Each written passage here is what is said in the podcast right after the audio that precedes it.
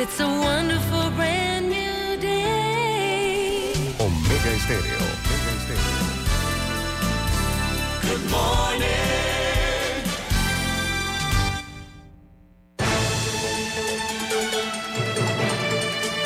7.30 de la mañana en Panamá. Inicia En Perspectiva. La información y análisis de las noticias locales e internacionales. En Perspectiva. Con Guillermo Antonio Adames, Rubén Darío Murgas y Camila Adames Arias. En Perspectiva. Un análisis para las mentes inteligentes. En Perspectiva por los 107.3 de Omega Estéreo.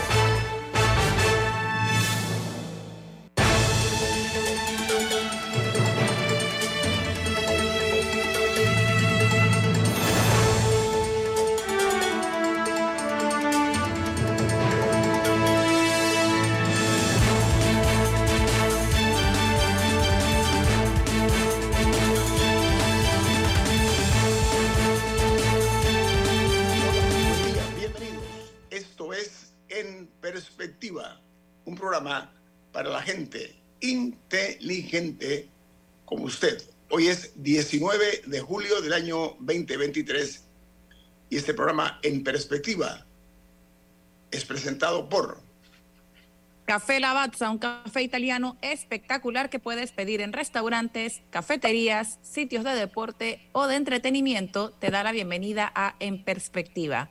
Pide tu Lavazza. Gracias Camila, muy amable. Bueno, recuerden amigos que este programa se ve en vivo, en directo, a través de Facebook Live en video. Pueden ver el programa. Eh, también pueden eh, ustedes sintonizarnos en sus televisores en el canal 856 de Tigo, 856 en sus televisores, en la app de Omega Stereo disponible en Play Store y en App Store, y todos los programas quedan colgados en YouTube. Esta mañana los saludamos desde la capital de la República, Camila Adames, Eduardo Linyuen, Rubén Darío Murgas y este servidor Guillermo Antonio Adames. Como de costumbre, vamos a dar inicio al programa con las noticias que son primera plana en los diarios más importantes del mundo. El New York Times titula, Donald Trump dice que es un objetivo en la investigación del fiscal especial del 6 de enero. Será la segunda vez que el fiscal especial notifica a Trump. Es probable que enfrente una acusación, esta vez con relación a, con los disturbios en el Capitolio. Además, Trump podría enfrentar una serie de cargos de obstrucción y fraude, dijeron expertos eh, abogados sobre ese particular. Mientras el Washington Post eh, tiene como noticia principal, Donald Trump dice que es objetivo de la investigación del fiscal especial del 6 de enero. El expresidente indicó que recibió una carta del Departamento de Justicia que dice que él es un objetivo de la investigación de los esfuerzos para anular las elecciones presidenciales de 2020 lo que eh, lo eh, atrapa aún más en un peligro legal sin precedentes para un presidente de los Estados Unidos de América. El diario The Wall Street Journal eh, tiene una nota, perdón, en El Salvador, voy a El Salvador, donde el presidente Bukele anunció que capturó a un centenar de colombianos acusados de pertenecer a una red ilegal de préstamos de dinero en El Salvador. El jefe de Estado salvadoreño dijo, debe, eh, este grupo deberá enfrentar la justicia salvadoreña, reclame quien reclame, afirmó el, el presidente Bukele. Mientras que en Bruselas, la Unión Europea, Argentina, Brasil y Colombia instan a Venezuela a retomar el diálogo para las elecciones. La canciller venezolana y un portavoz de la oposición se reunieron en Bruselas durante eh, la cumbre de la Unión Europea y la CELAP.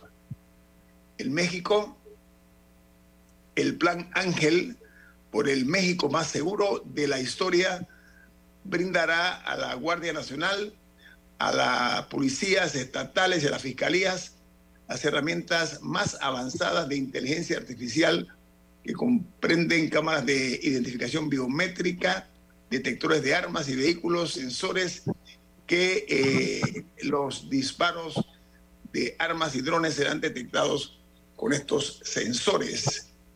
Mientras eh, la ola de calor se apodera de tres continentes a medida que el cambio climático calienta la Tierra. Dice que en América del Norte, Europa y Asia, cientos de millones soportan condiciones abrasadoras. Un funcionario de Estados Unidos eh, lo llamó una amenaza para toda la humanidad. Yo pregunto y reitero, ¿qué estamos haciendo nosotros al respecto? Agrego otra información de primera plana, esta vez eh, se genera en los Estados Unidos. ¡Qué tragedia! Un niño de tres años mata accidentalmente a su hermano de un año con una pistola. Esto ocurrió en California. Dice que los tiroteos accidentales que involucran a menores de edad han ido en aumento este verano. Imagínese usted un niño de tres años de edad con un arma mató a su hermanito de un año. Bueno, al final el arma era de los padres, me imagino. Si fue, fue, en la residencia. Eh, así que es posible que incluso ellos enfrenten algún tipo de acción penal por... Porque ahí uno tiene la... en Estados Unidos la gente puede comprar armas en el súper, pero si hay, un, ahí sí hay un nivel de responsabilidad de, de cómo la guardas, etcétera. Sí, eso, ah. eso es parte del problema, ¿no? Eh, una noticia importante que involucra a Estados Unidos es que hay, un soldado estadounidense de nombre Travis King detenido desde ayer en Corea del Norte. Lo curioso es por qué. Él estaba siendo escoltado para, para... Él estaba en Corea del Sur, donde aparentemente estaba causando problemas, había... Eh, incluso había estado preso por un par de meses y había tenido multas por, por mal comportamiento, por, por golpear a unas personas, incluso había causado daños a un auto de la policía. Estaba siendo disruptivo, entonces lo estaban mandando de regreso a Estados Unidos, donde iba a enfrentar acciones disciplinarias eh, como soldado. Y se le escapó a la gente en el aeropuerto, cogió un tour para ir a la zona desmilitarizada, que la gente puede ir, pero tiene que ir en tours, y cruzó corriendo o sea, entró voluntariamente a Corea del Norte y la gente pensaba que era un chiste y no era un chiste y ahora está detenido y es ahora hay un problema diplomático ahí para, para Estados Unidos. Eh, pero él entró voluntariamente a Corea del Norte y ahora está detenido. En Argentina, la policía investiga la muerte de un hombre que atacó a un árbitro dentro o durante un partido de fútbol amateur. Dice que la víctima tenía 24 años de edad. Bueno, y para más noticia, en muchos diarios, en las primeras planas de varios diarios, Escojo la del diario El País, que es uno de los medios impresos más importantes del mundo. Titula así El País, Panamá. En Panamá el expresidente Ricardo Martinelli, condenado a 10 años de prisión por lavado de dinero.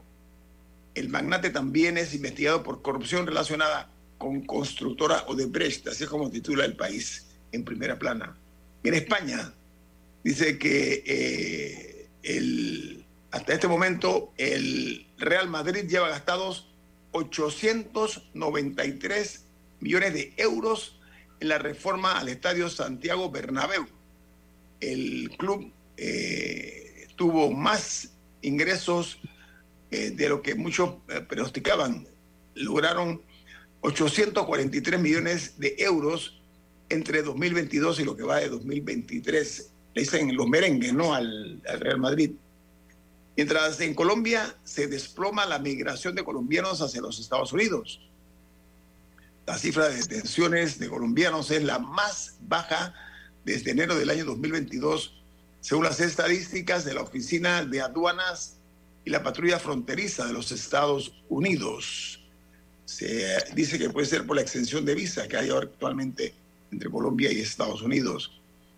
Y en Perú, el Ministerio de Transporte y Comunicaciones informó que desde hoy solo podrán entrar a los aeropuertos de Lima, Arequipa y eh, Cusco las personas que presenten ticket de embarque y eh, un documento de identidad. No podrán ir acompañados de ningún familiar a despedirlos al aeropuerto, dentro del aeropuerto.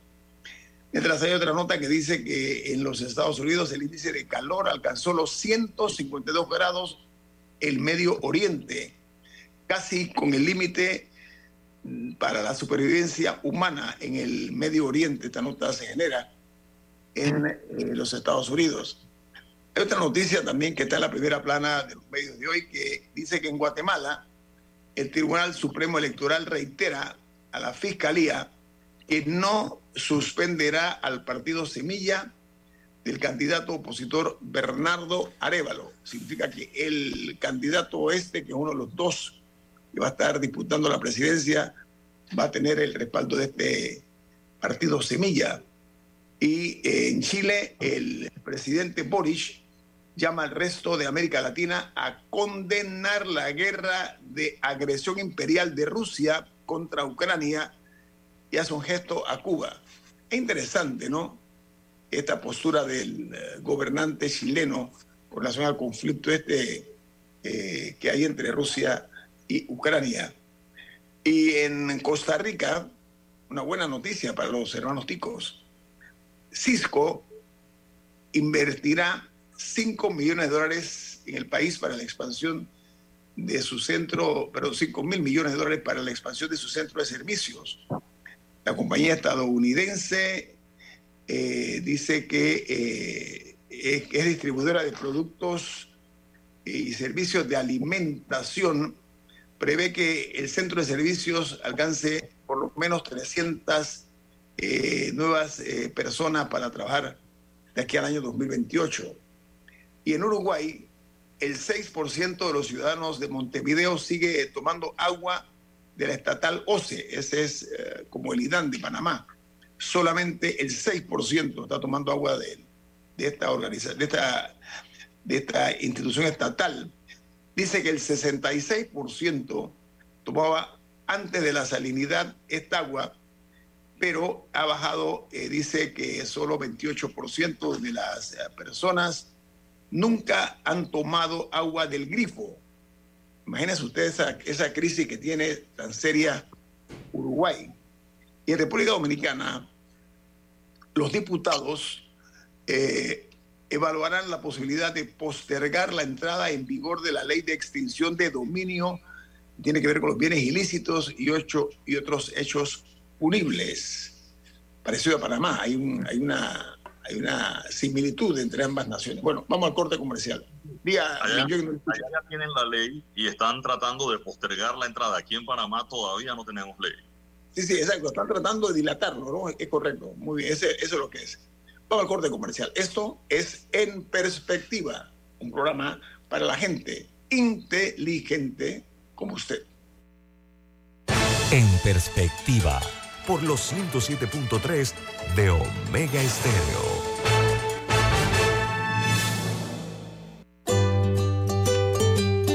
En la vida hay momentos en que todos vamos a necesitar de un apoyo adicional.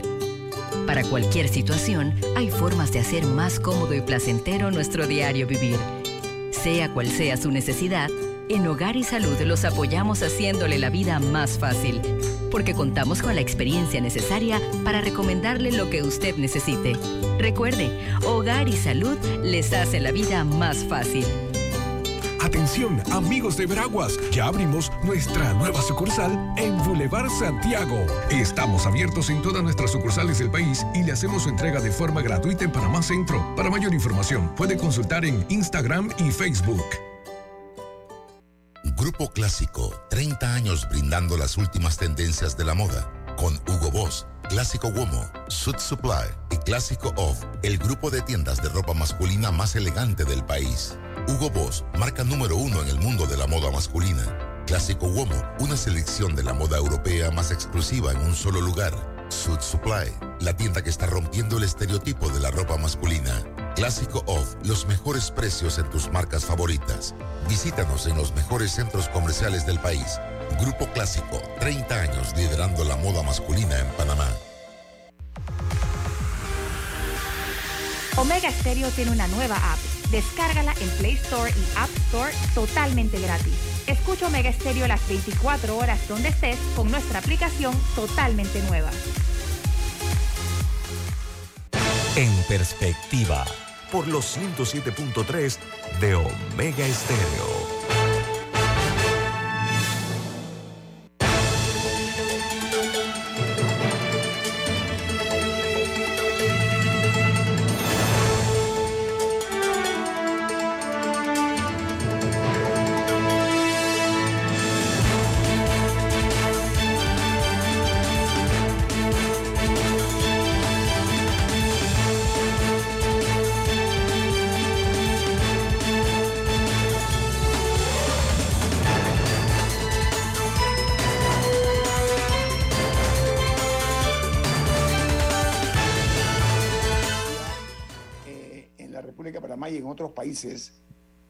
Es la decisión que anunció ayer eh, que había tomado la jueza Valoisa Martínez en cuanto a la condena al expresidente Ricardo Martinelli.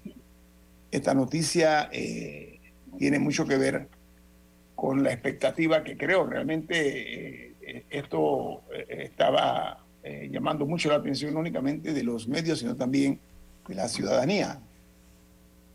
Ella dio a conocer la sentencia que consta de 306 páginas, en la cual eh, el señor Martinelli ha sido condenado a 10 años y 8 meses de prisión de los eh, 15, de las 15 personas que estaban dentro del juicio, eh, hay un total de 5 que resultaron absueltos. Pero en el caso del señor Martinelli, eh, se le está eh, acusando pues de haber ejecutado la compra de pasa con dinero del Estado, utilizando interpuestas personas para la adquisición de este medio de comunicación en un delito que es contra la administración pública, se le llama lavado de activos o de capitales. Entonces, eh, se trata de una sentencia mixta que ha demostrado que el señor Martinelli eh, tenía, o poseía el 60% de las acciones en su participación accionaria eh, por intermedio de una sociedad anónima llamada Multimedios. Pero es interesante y para eso quiero escuchar la opinión de nuestra invitada, porque un testigo protegido declaró que el señor Martinelli decía que tener un medio de comunicación era importante en un gobierno. En ese momento él era presidente de la República y añadió que era más importante aún tenerlo después de salir del poder. Eh, por eso, pues que él adquiere la editora ah, Panamérica pasa eh, ante ese testimonio, porque no quiero llevarlo nada más en la- el plano jurídico, quiero verlo desde el punto de vista también político, con ah, la responsabilidad propia. Tenemos como invitada a Annette Planes. Buen día, Annette, ¿cómo está usted? ¿Qué le parece esa? Tiene sentido desde el punto de vista práctico, ¿no? Tener un, aquí en Panamá dicen un bate, un garrote, como un medio de comunicación impreso, pues tenía lógica, como le dijo Berlusconi, ¿no? Supuestamente él le dijo al presidente hoy difunto Berlusconi, él era socio de un medio de comunicación y dice que el ex primer ministro le dijo, socio, no, usted tiene que ser dueño. Entonces que eso lo lleva a tomar esta decisión. Eh, Annette Pérez, ¿qué le parece? Buenos días, padrino. Gracias por la invitación. Buenos días a todos. Sí, él siguió el manual que le dio el difunto expresidente de Italia, Berlusconi. Y en efecto, yo creo que en el mundo actual la comunicación es clave. Hay demasiado ruido y para poder que se escuche tu voz, para poder incidir en la opinión pública, necesitas tener control de un megáfono muy, muy grande y la- el- los medios de comunicación de PASA, especialmente la crítica, el periódico La Crítica, el tabloide, le dio a él ese, o le da a él ese megáfono que permite llegar a todas las capas de la sociedad con la información que él manipule, ¿no? Y bueno, lo vimos, lo vimos recientemente en estas semanas de espera al fallo, como la jueza eh, Valoisa Martínez fue portada de los diarios todos los días, todos los días, en lo que, en mi opinión, es un intento por incidir en eh, los resultados de la justicia, utilizando los mismos medios que le están ahora señalando que compró con dinero de todos los panameños.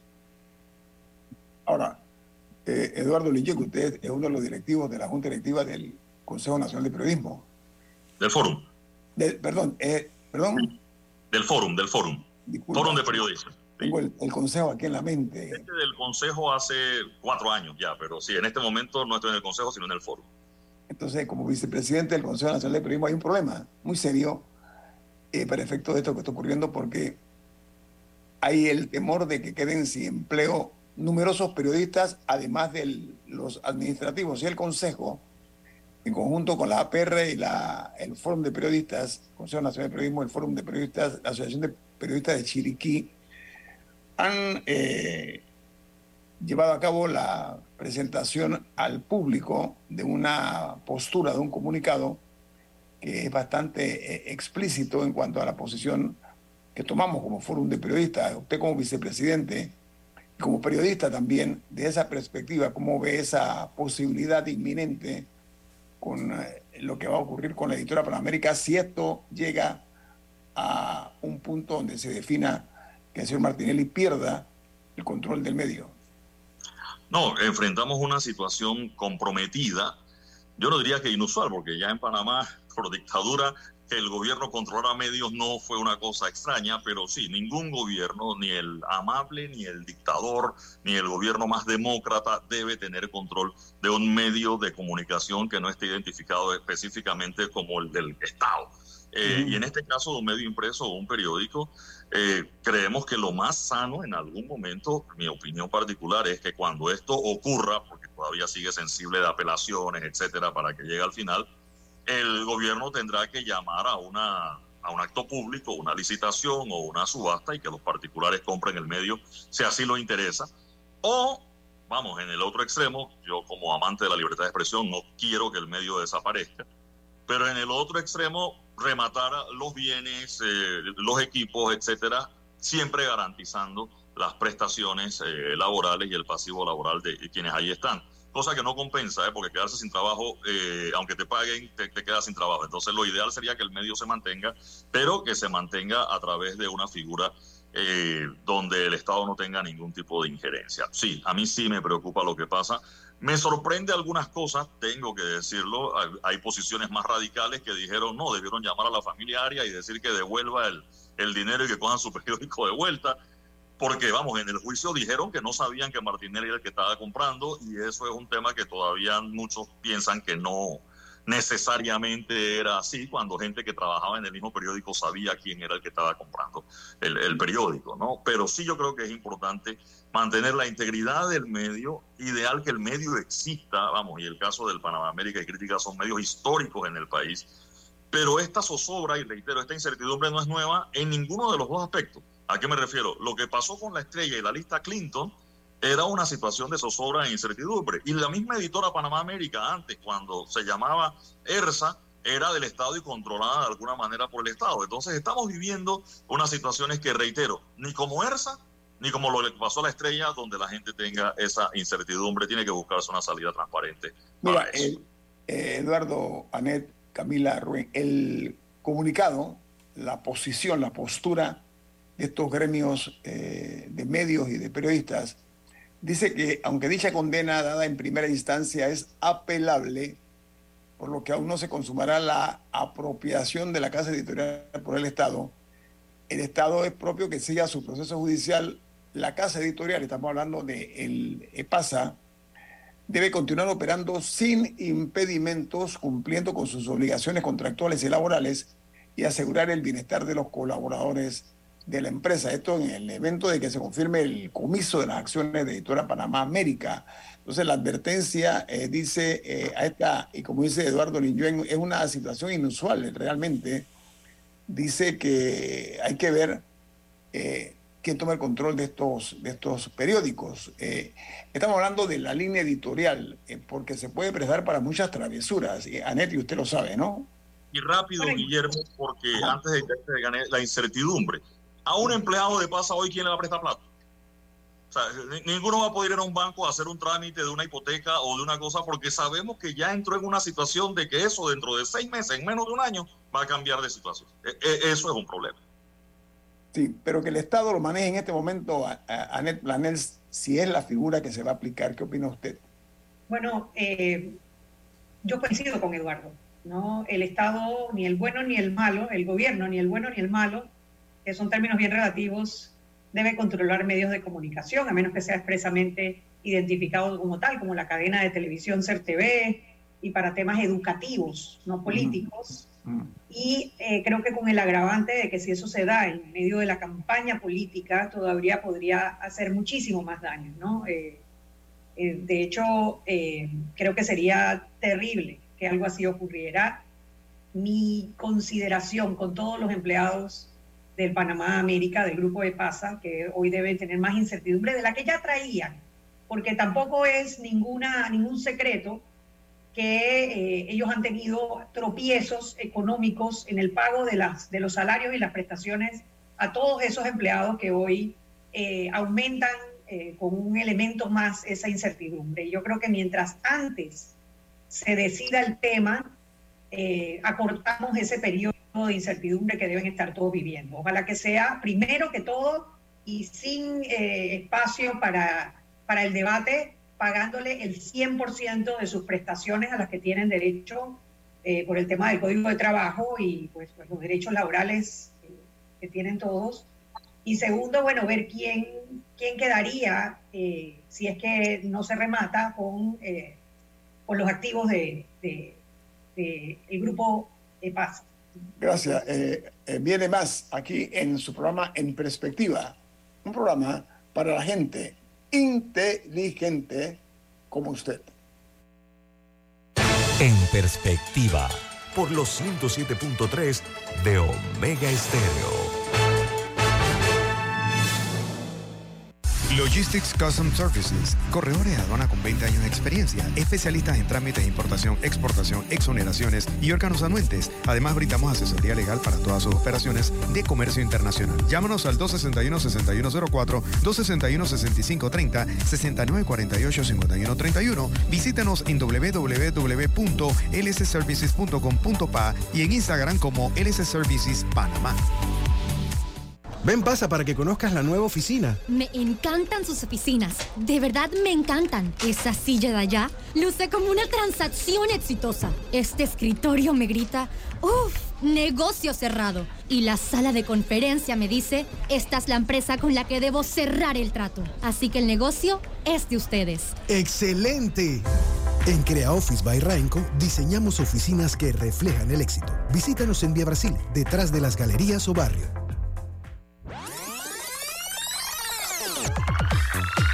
Omega Stereo tiene una nueva app. Descárgala en Play Store y App Store totalmente gratis. Escucha Omega Stereo las 24 horas donde estés con nuestra nueva app. En perspectiva, por los 107.3 de Omega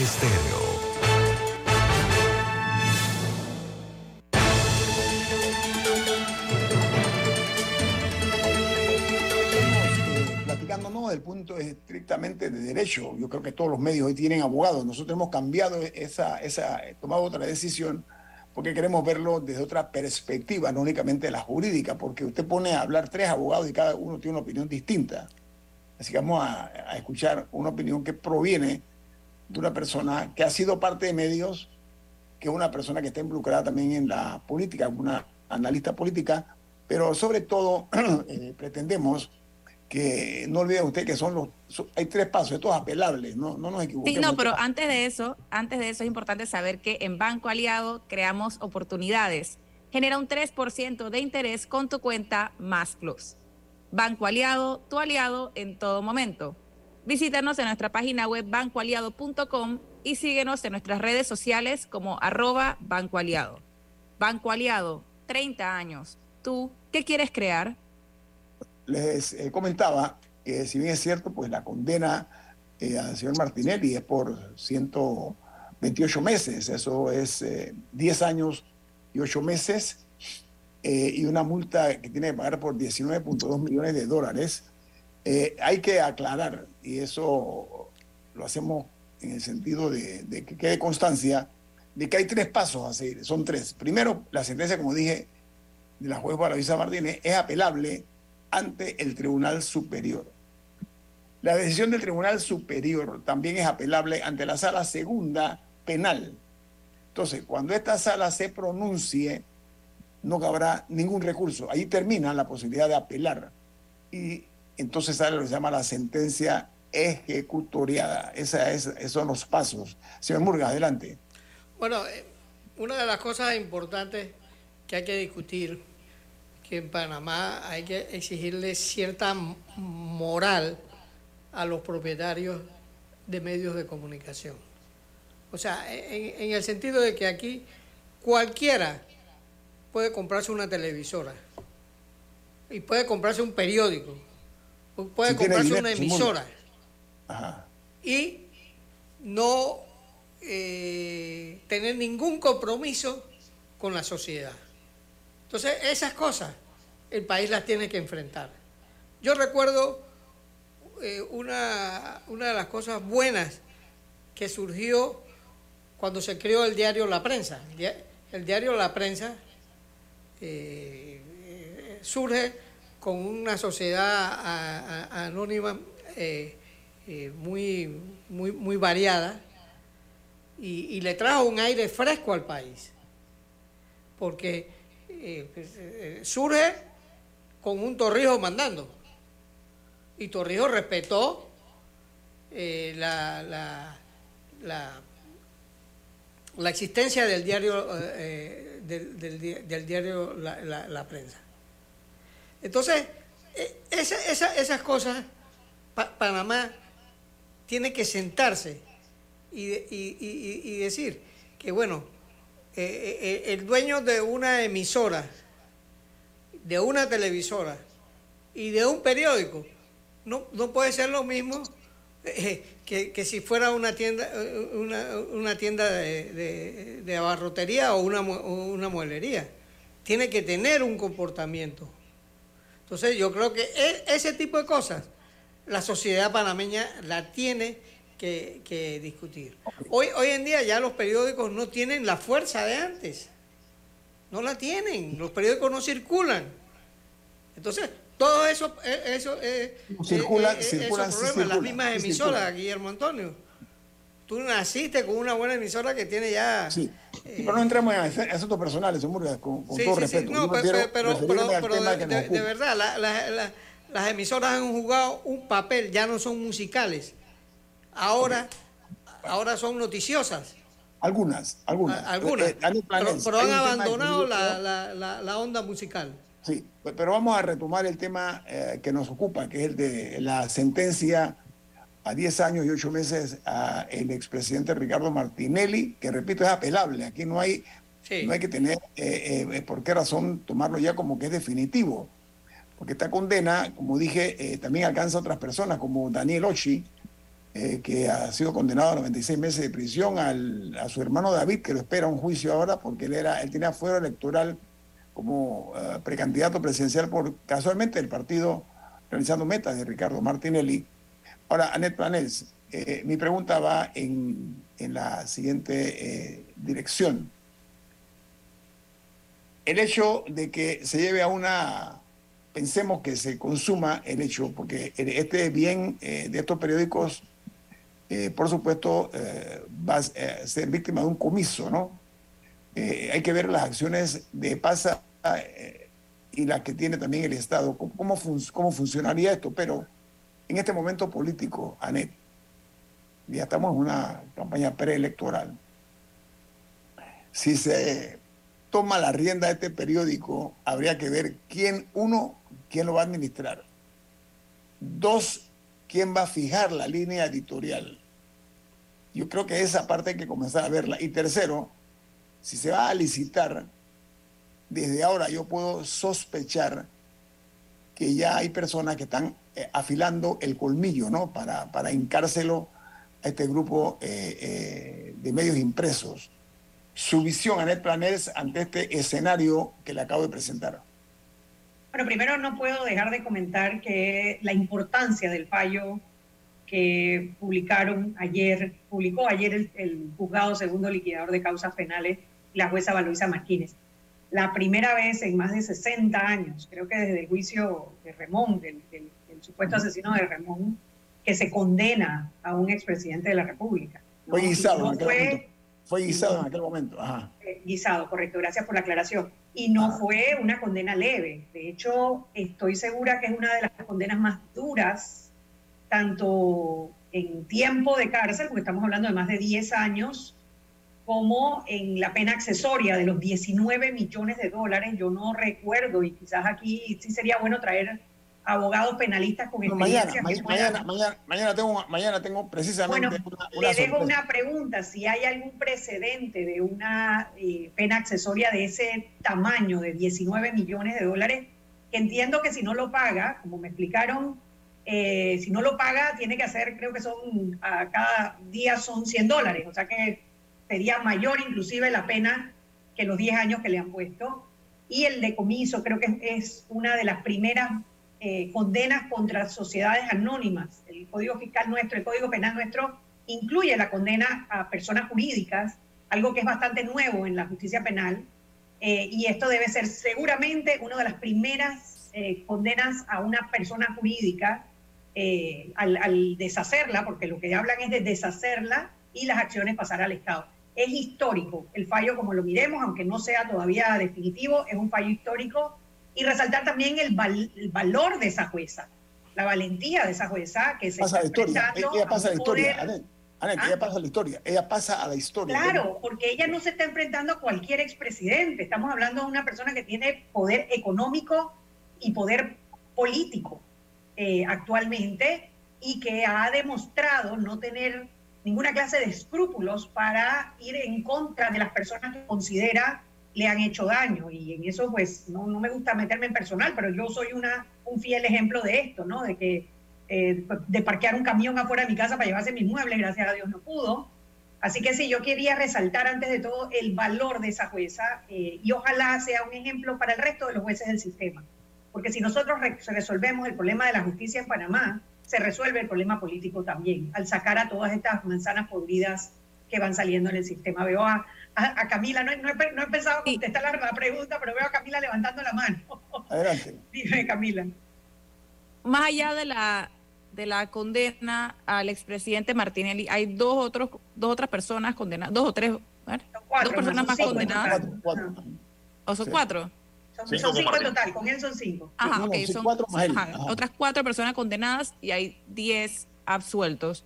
¿Cuál es tu lectura del resto? O sea, de esas otras 14 personas. Bueno, yo como soy obsesiva con estas, con estas cosas, me leí el- los, las 300 páginas del fallo y no soy abogada, claro, pero sí veo una línea muy lógica entre quienes entran y quienes no entran. Aquellos, que, aquellos dineros que provenían de obras del Estado que no tienen en este momento casos abiertos, como la construcción de la Asamblea Nacional, del edificio de la Asamblea Nacional, el caso Financial Pacific, ellos fueron absueltos. Los que quedaron condenados fueron por dos casos. El caso de la autopista Arraiján La Chorrera, que es el caso de los hermanos Ochi, Daniel Dina y, y David Ochi. Daniel el que quedó condenado, David el que está esperando por juicio.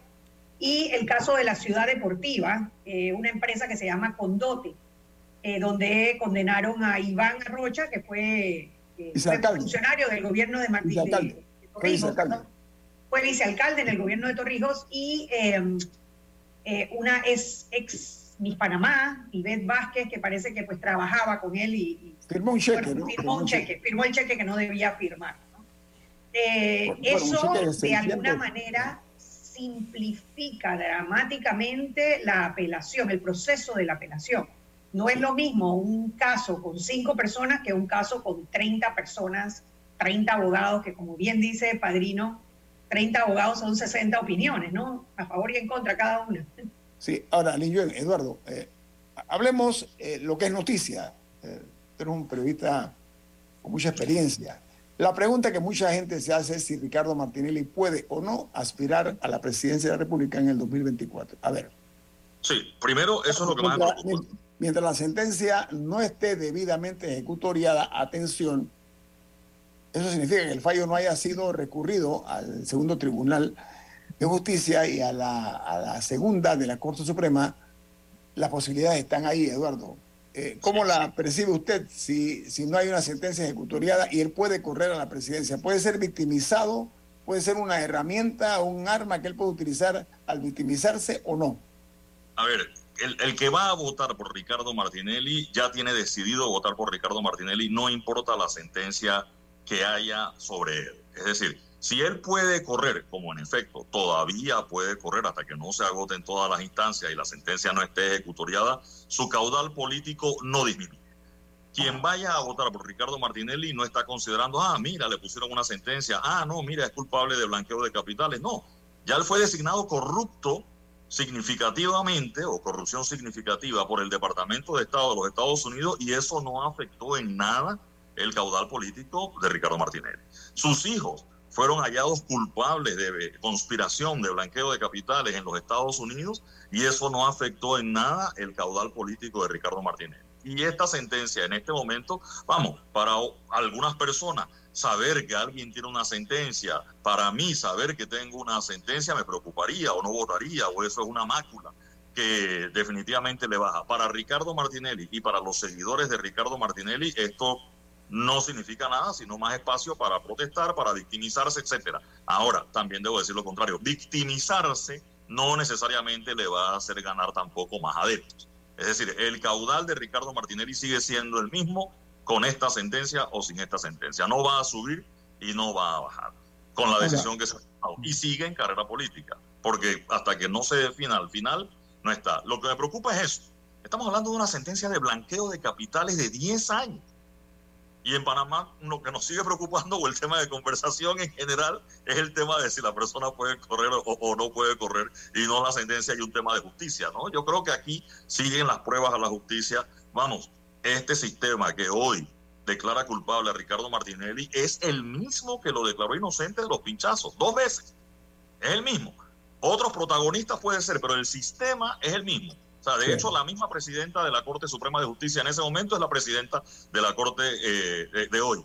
Que ese estuvo en SPA, este está en, en sistema penal inquisitivo, que esos eran dos. Vamos, en aquella oportunidad, siete jueces vieron inocente a Ricardo Martinelli. En los del juicio, los de la apelación, que ya no, eh, allá no se llama apelación, sino anulación, juicio nuevo y de nuevo otro y después para arriba de nuevo dos veces. Entonces sí, es el mismo sistema. Entonces yo creo que hay que empezar, nosotros cuestionamos el sistema por un lado, aplaudimos el sistema por el otro, yo creo que hay que encontrar la manera de que esto no sea tema de cuestionamiento. O sea, por eso yo siempre hablo de la certeza de la investigación, para que cuando salga la decisión del juez a favor o en contra, uno no esté cuestionando el sistema y respetando el sistema. Todavía nos falta mucho por caminar en esa dirección. Bueno, Eduardo, hasta ahora, escuchándote, a juzgar por los recientes escándalos que han ido surgiendo ya y lo, que está ocurriendo. Hay otro expresidente de la República que está en fila, también ha sido eh, señalado por los Estados Unidos de América, al igual que el señor Martinelli. Eh, el reloj de la historia había dado un salto atrás en cuanto a su efectividad. Y eso estaba afectando la salud de la República de Panamá y su prestigio internacional por la laxitud de la justicia panameña. Da la impresión, por los cambios que se han visto y escuchado, que hay una nueva dinámica en la justicia panameña de cara a los casos de alto perfil. Esa es otra de las, de las situaciones que hay que ver. Hay un corte comercial. Esto es En Perspectiva, un programa para la gente inteligente como usted. En Perspectiva, por los 107.3 de Omega Estéreo. En la Casa del Software integramos el pasado y el futuro de su empresa. Somos expertos en hacer que distintos programas y bases de datos se puedan hablar entre sí, consolidando sus sistemas de información. En la Casa del Software integramos el pasado y el futuro hoy. Para más información puede contactarnos al 201-4000 o en nuestro web www.casadelsoftware.com.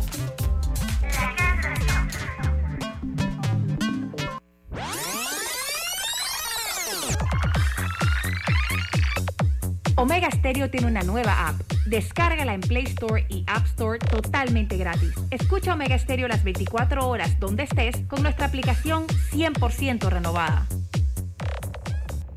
En perspectiva, por los 107.3 de Omega Estéreo.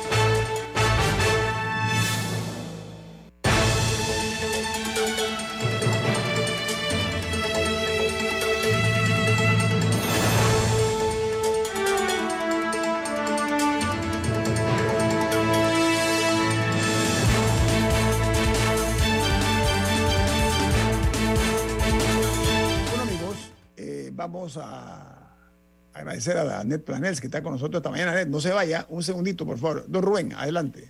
Bueno, hasta ahora en Panamá, en, el torno, en torno a los medios de comunicación, lo, el único que estaba interviniendo era el gobierno de Estados Unidos, que se atrevió a criticar a Ernesto Pérez Vallares, a Martinelli, y le quitó, terminó quitándole la visa a, ahora a, a, Varela.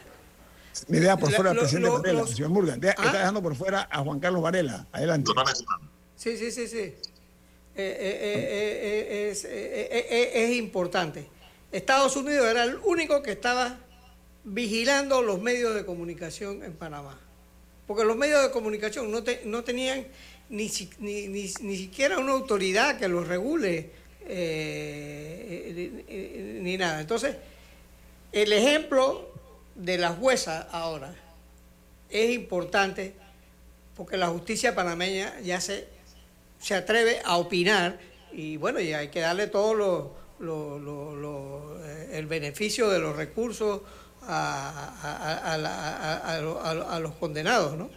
Porque ahora mismo eh, los únicos que vigilaban el comportamiento de los medios era el gobierno de los Estados Unidos. Señor Murga, déjeme decirle algo nada más por el respeto a la audiencia. Los Estados Unidos en esta empresa jamás ha interferido, ni creo que haya interferido en ningún medio. Con todo respeto se lo digo. Yo no, eso no es un tema que quiero en este momento dilucidar, pero que yo sepa, y me manejo con muchos medios de este país, Linjuelo lo sabe, Eduardo Linjuelo lo sabe, no siento, ah, que hay opiniones, etcétera, sí, pero de interferir. Que nos escuchan también, Guillermo. ¿ah? Por supuesto, por porque si el trabajo. Daniel, mira, eh, Eduardo, ese es el trabajo de una embajada en cualquier país. Y tú lo sabes. Bueno, pero retomemos el tema aquí con nuestra invitada, eh, Annette eh, Planels. Panamá ha entrado en un estado de complacencia con los corruptos. No sé si usted lo ve desde esa perspectiva. Annette, al punto que se diluían los casos y no había eh, eh, peces gordos en el sartén de la justicia, friéndose, ¿no? Ahora da la impresión de que ha habido un giro en sentido contrario. Eh, la dinámica de la justicia ha cambiado, Ministerio Público, Corte. Si hay una dama que hay que reconocerle los pasos que ha dado porque se ha atrevido, como muchos hombres no se atrevieron, y también hay que decirlo, hay otra dama esperando el turno al bate es la presidenta de la Corte Suprema de Justicia, eh, Anet. Estamos en manos entonces de decisiones tomadas por las mujeres al final del caso de Martinelli. Bueno, mira, eh, han sido las mujeres las que más se han enfrentado a Ricardo Martinelli y puedo mencionar algunas. Eh, Ana Matilde Gómez, quien cuando le pidieron la renuncia a la, a la Procuraduría, siendo presidente Ricardo Martinelli, eh, la tuvo que condenar, la tuvo que llevar hasta una condena que hoy en día está siendo revisada por la Corte Interamericana de Derechos Humanos y que es una vergüenza que carga nuestra, nuestro sistema judicial, que no sé cómo van a revertir.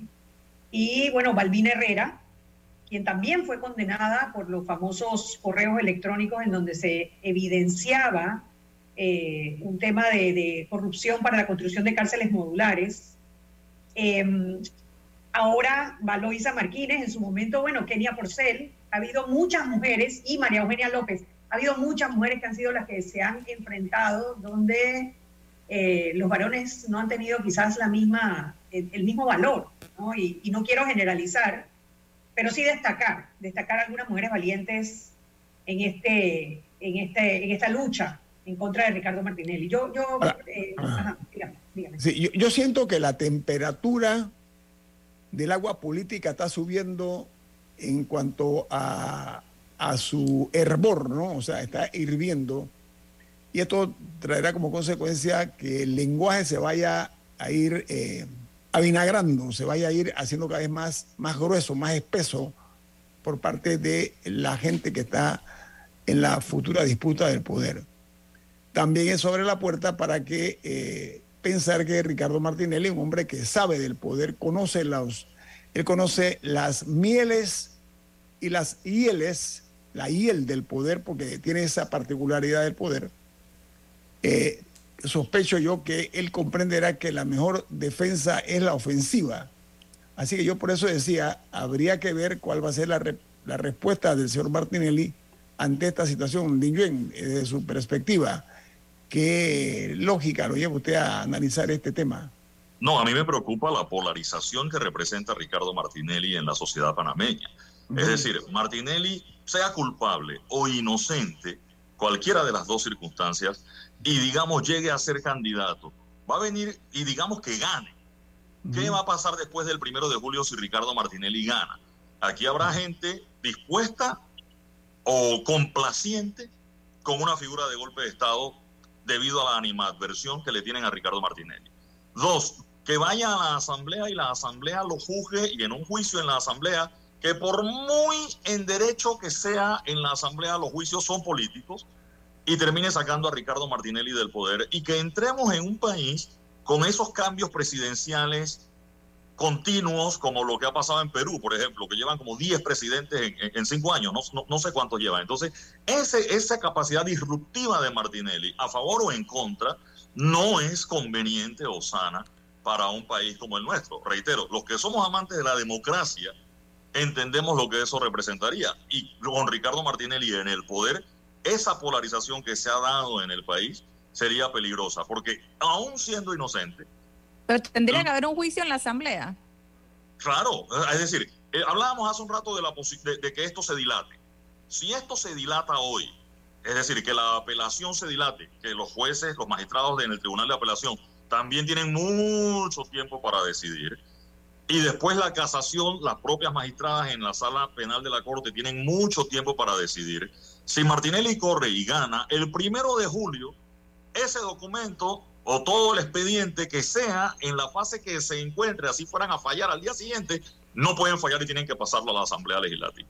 ¿Por qué? Porque solo la Asamblea constitucionalmente es la que puede tomar decisiones sobre el presidente de la República. Eso por un lado. Y digamos que resuelvan el asunto antes, que el Tribunal Superior de Apelación hoy declara a Martinelli inocente y eso no llega a casación y Martinelli corra como inocente. Las voces en contra de Martinelli y la asamblea que va a quedar conformada después del primero de julio del otro año, después de las elecciones, también va a ser disruptiva con Ricardo Martinelli y lo llevarán a juicio a la Asamblea por otras razones o por otras situaciones y con muchas posibilidades de que la Asamblea lo destituya también. Entonces mi preocupación es el escenario al que nos enfrentamos con Martinelli, culpable o inocente, no importa, por lo, que, por lo disruptivo que es y la polarización que ha creado su presencia o su candidatura, más que su presencia, su candidatura, la polarización que ha creado. Gane o pierda. Y te agrego un escenario para que te preocupes más todavía por esa polarización. En el caso de que llegue a la presidencia de una u otra manera, él ya probó no estar en el poder. Él ya probó lo que se siente bajarse de esa silla. Él estuvo un año preso en los Estados Unidos y un año preso en Panamá. Él ha sido designado corrupto por el Departamento de Estado de los Estados Unidos. Sus hijos estuvieron presos en Guatemala y en Nueva York. No puede salir del país porque seguramente tiene un indictment en este momento en el mismo eh, juzgado donde los hijos confesaron que él era el autor del delito, ¿no? Entonces, una persona en esas circunstancias que vuelva a llegar al poder va a hacer todo lo que esté en su alcance todo lo que esté en calcho alcance, y sabemos que las leyes no son las que lo van a parar o no lo han parado antes, para mantenerse en esa cinta. Y ese escenario es el más preocupante de todos. Anet, en un minuto, en un minuto, Anet, te pregunto, desde su opinión, ¿estamos en un punto de quiebre de nuestra historia o no? Estamos, eh, yo sí creo que estamos en una encrucijada en donde nuestro país puede dar la vuelta y regresar a, empezar a fortalecer las instituciones, empezando por la justicia, porque si bien nosotros tenemos miles de cosas que reclamarle al gobierno de Laurentino Cortizo, los nombramientos de la Corte han sido los mejores de los últimos años y ya ha empezado la carrera judicial, hay fondos en el órgano judicial, el sistema penal acusatorio, uno ve los jueces mejor capacitados, hay un avance hacia positivo, lejos de lo que necesitamos, pero el órgano judicial está caminando en el camino correcto o echamos para atrás y regresamos a la época en donde nombraron personas como Alejandro Moncadaluna en la Corte Suprema que terminó preso, muy corto tiempo en mi opinión, preso por haber vendido fallos de la Corte Suprema de Justicia, bueno, por enriquecimiento injustificado.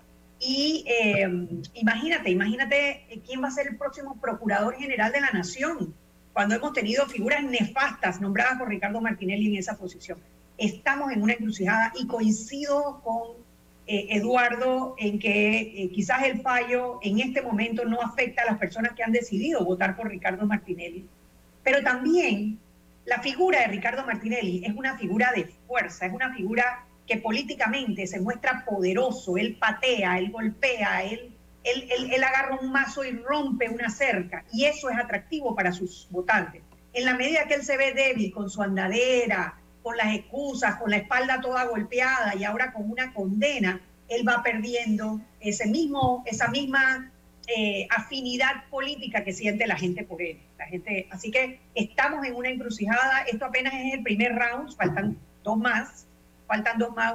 Yo opino que no solamente se debe agilizar porque habemos personas o somos personas que, que, que, que somos opuestas a Ricardo Martinelli, sino porque la justicia tiene que determinar si esta persona que aspira a regresar a gobernarnos lo va a hacer con una condena intermedia o lo va a hacer ya sea con una condena o absolución completa. es responsabilidad del órgano judicial agilizar los tiempos para llegar a determinar esto antes de las elecciones. Más allá de simpatías o antipatías, ¿ok? Creo que la justicia debe ser como la salud, igual para todos.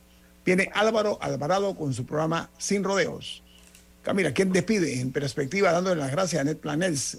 Que tenga un buen día, Anet. Gracias por la invitación. Hasta luego. Café Lavazza, un café para gente inteligente y con buen gusto que puedes pedir en restaurantes, cafeterías, sitios de deporte o de entretenimiento. Despide en perspectiva. Pide tu Lavazza. Nos vamos. Chao. Gracias. Ha finalizado En Perspectiva. Un análisis para las mentes inteligentes. Por los 107.3 de Omega Estéreo.